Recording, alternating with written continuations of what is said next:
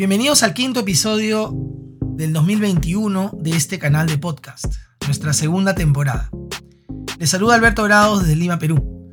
Y quiero empezar hoy mencionando una buena noticia, pues añadiré a este podcast una versión en video que será difundida, además de por este medio, por mi canal de YouTube, que tiene como nombre Alberto Grados Tips.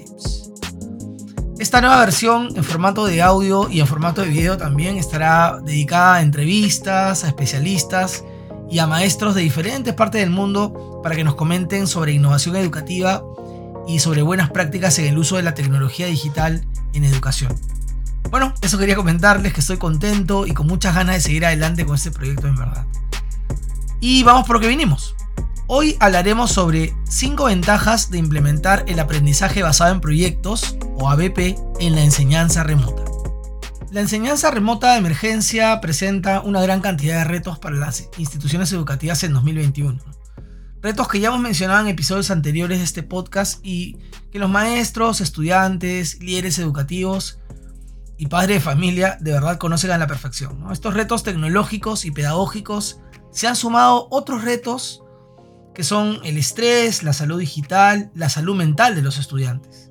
Eh, temas que han sido abordados por diferentes organizaciones nacionales e internacionales, ¿no? como la Organización Mundial de la Salud, UNICEF, algunos organismos privados como Common Sense Media o, o ISTE, ¿no? entre otros en realidad. Frente a estos hechos, las decisiones que se tomen sobre las mejoras del modelo educativo de las instituciones a lo largo del año se tornan cruciales si se desea mantener la calidad del servicio. Y si además se quiere que los estudiantes estén realmente conectados, es decir, motivados, interesados por aprender. En realidad el escenario es complicado porque todos los días escuchamos a maestros comentando sobre la desconexión de sus alumnos en las clases virtuales. Lo que se ve reflejado en la caída del rendimiento, el menor interés, las constantes ausencias, entre otros hechos. Ahora, es justo allí que las pedagogías emergentes, aquellas que nos permiten aprovechar lo mejor de la tecnología digital para la enseñanza y el aprendizaje, tienen cabida. Dentro de ellas, con especial ventaja en este contexto, el aprendizaje basado en proyectos. Así que hoy vamos a hablar sobre las ventajas del ABP en este especial contexto. Primera ventaja. Con el ABP se abordan temas de interés. Cuando se inicia la planificación del año escolar antes de que los estudiantes asistan a clase, suele pasar por la mente de los maestros y de los líderes educativos la idea de hacer proyectos. En ocasiones los colegios ya tienen una idea de cuántos proyectos deben hacerse al año y qué áreas deben involucrarse, ¿no? algunas sin posibilidad de elección inclusive. ¿no? Esta situación, en algunos casos forzada, suele jugar en contra de los proyectos y de la comprensión de su importancia porque no nacen de la necesidad, sino de la obligación de alguien que considera que hacer uno por mes, uno por bimestre, dos por trimestre o cualquier combinación similar es la manera de lograr que los maestros interioricen la importancia de los proyectos. Ahora, puedo afirmar por mi experiencia formando maestros en ABP que en muchos casos el efecto provocado es el contrario, ¿no? Los maestros se sienten forzados y sus estudiantes no entienden por qué les enseñan de esa forma si el mismo docente no luce convencido. Bueno, creo que parte del problema radica en cómo se entiende el ABP y cómo se eligen los temas a tratar. Sobre lo primero, tendremos un episodio al respecto en el que conversaremos más profundamente del ABP, pero sobre la elección de temas sí me gustaría compartir una idea que pueda ayudar a conectar los proyectos con la realidad. Aquí haré una referencia a las diferentes formas en que pueden hacer o surgir la necesidad de un proyecto, para que no se sienta forzado y para que los estudiantes sientan que los temas tratados realmente les interesan. Me apoyaré en la propuesta de Juan José Vergara que comparte en su libro Aprendo porque quiero, que además recomiendo mucho para los maestros que desean saber más sobre el ADP. Número 1. Puede surgir un proyecto del interés espontáneo de los alumnos.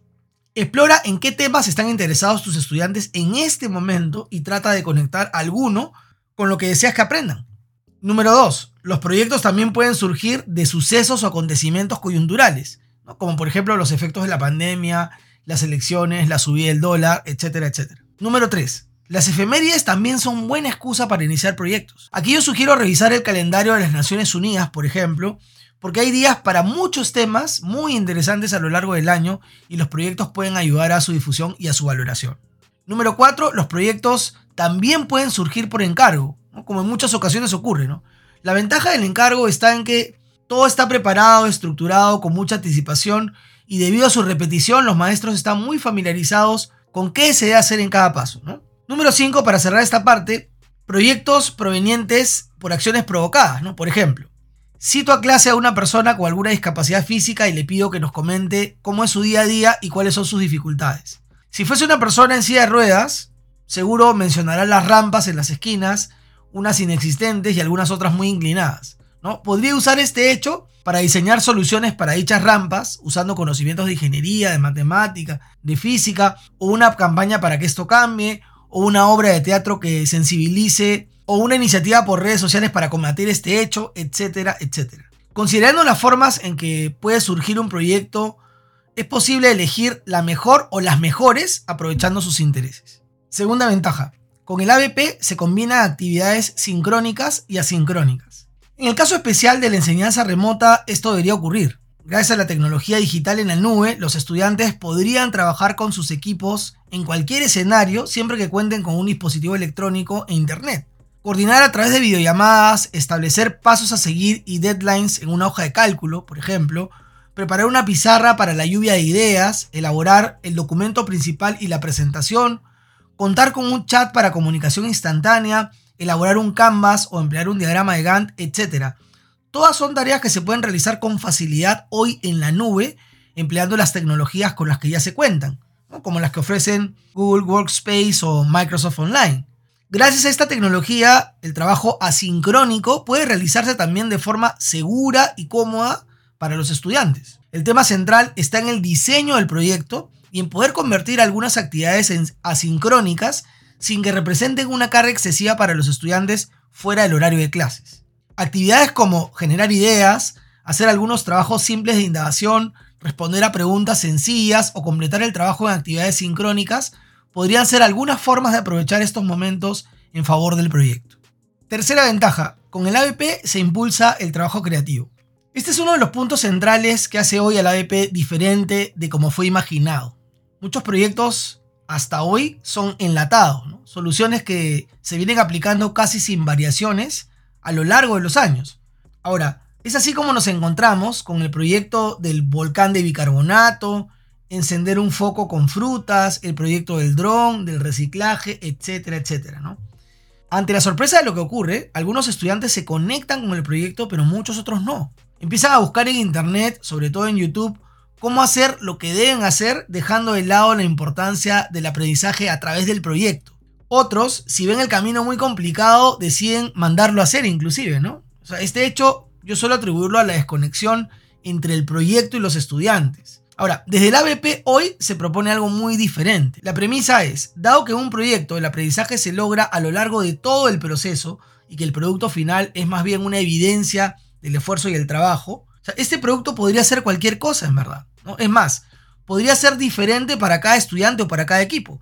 Esta decisión convierte a los proyectos de aula en experiencia de aprendizaje aún más interesante, porque cada persona o cada equipo puede plantear como solución a un problema un producto totalmente diferente. El único requisito es que cumpla, evidentemente, con algunos parámetros y esté ligado a una rúbrica general, pero en esencia diferentes. ¿Qué se logra con ello? Que los estudiantes tengan que idear una solución que no solo busque satisfacer al profesor para recibir una calificación, sino que parta de los intereses de los estudiantes. Así unos podrían presentar un afiche, otros una infografía, un ensayo, un poema, una maqueta, una obra de teatro, un video, una canción, un videojuego o lo que se les ocurriera, siempre que cumpla con la aprobación del maestro. Comunicación y colaboración en su máxima expresión, así como pensamiento crítico al diseñar soluciones novedosas y por supuesto mucha creatividad. Es así que el ABP nos presenta una real oportunidad para desarrollar la creatividad. Cuarta ventaja, con el ABP se promueve la indagación. A ver, buscar en Internet no es tarea fácil. La enorme cantidad de resultados que obtenemos al hacer una búsqueda obliga a desarrollar la habilidad de buscar en Internet en toda la comunidad educativa. La enseñanza remota, que nos ha alejado de las bibliotecas, por ejemplo, nos obliga también a emplear medios digitales para realizar las tareas de buscar. La pregunta es, ¿estamos preparados? ¿Estamos formando a los estudiantes para estarlo? Entonces, esta habilidad básica es esencial hoy porque permite además contar con un medio más para indagar. El ABP tiene como uno de sus ejes principales la indagación. Así como también eh, la construcción colectiva de saberes a partir de esa misma indagación o a partir de los resultados de indagación. Es siempre gratificante ver cómo los estudiantes, casi sin intervención directa del maestro, más allá del diseño, son capaces de tener discusiones académicas luego de haberles eh, sorprendido con una pregunta y de haberles dado la oportunidad de indagar al respecto. Propuestas modernas como el Design Lab, por ejemplo, que nace del Design Thinking, llevadas al ABP, permiten que los estudiantes valoren aún más la indagación y el aprendizaje cooperativo, porque reciben feedback permanente de sus compañeros en aras de mejorar su idea de solución. En el ABP, hacer un buen trabajo de indagación, no solo a través de Internet, es crucial. Y es justo debido a ello su estrecha relación y el por qué el ABP permite llevar a la habilidad de indagar a niveles muy elevados. Incluso hoy se habla de los aportes del ABP al aprendizaje por indagación, esta nueva pedagogía emergente. Quinta ventaja, con el ABP se promueve el trabajo desconectado. Todos los días escuchamos a padres de familia y docentes preocupados por la cantidad de horas que sus estudiantes están frente a una pantalla durante el día. Lo que antes quedaba reservado casi de forma exclusiva al ocio, hoy es una necesidad para aprender. Si revisamos artículos de salud o equilibrio digital, vamos a quedar sorprendidos sobre las consideraciones que deberíamos tener y no tenemos respecto al tiempo de conexión de los estudiantes. Lo peor es que parece no haber alternativa posible para superar este problema, porque los padres de familia reclaman más horas de sesiones sincrónicas y el colegio se ve obligado a cumplirlas. Bueno, para no entrar en el tema de los padres, que más bien debería ser una oportunidad para acercar a la comunidad educativa y plantear soluciones en conjunto, prefiero centrarme en las posibilidades del ABP aquí. Del mismo modo que el ABP permite lograr un equilibrio entre actividades sincrónicas y asincrónicas, puede lograr también que muchas de las actividades en ambas experiencias sean desconectadas. ¿Qué quiero decir con ello? Que sean actividades sin tecnología digital como mediador crear un poema, una canción, bailar, hacer un experimento con materiales caseros, elaborar una maqueta, dibujar, pintar, entre muchas otras son actividades que no requieren de un computador.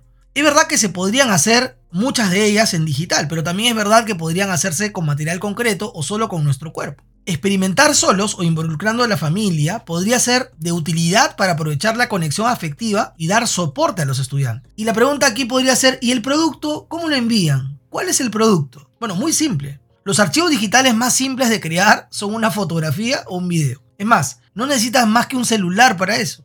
Una vez registrado el producto o la actividad, se puede subir o colgar en el aula virtual para que pueda ser revisada por el docente. ¿Qué ganamos? Mucho. Sobre todo porque el estudiante puede conectar con personas que ve y que quiere, que son su soporte. Segundo, porque eh, empieza a desarrollar autonomía. Y tercero, porque descansa un poco de las pantallas y el internet comprende que se puede aprender de otras formas también. Definitivamente el ABP tiene mucho más de 5 ventajas, más aún en este escenario particular de distanciamiento social y de enseñanza remota. Espero haberles animado a saber más al respecto y a intentar aventurarse por los proyectos educativos de aula bajo esta metodología. Si quieres saber más sobre innovación educativa, metodologías activas o uso pedagógico de las TIC, puedes suscribirte a mi página web albertogrados.org. No olvides que puedes seguir este podcast y descargar los episodios en Anchor, Spotify, Google Podcast, Apple Podcast, entre otras plataformas digitales. Soy Alberto Grados desde Lima, Perú. Hasta el próximo lunes.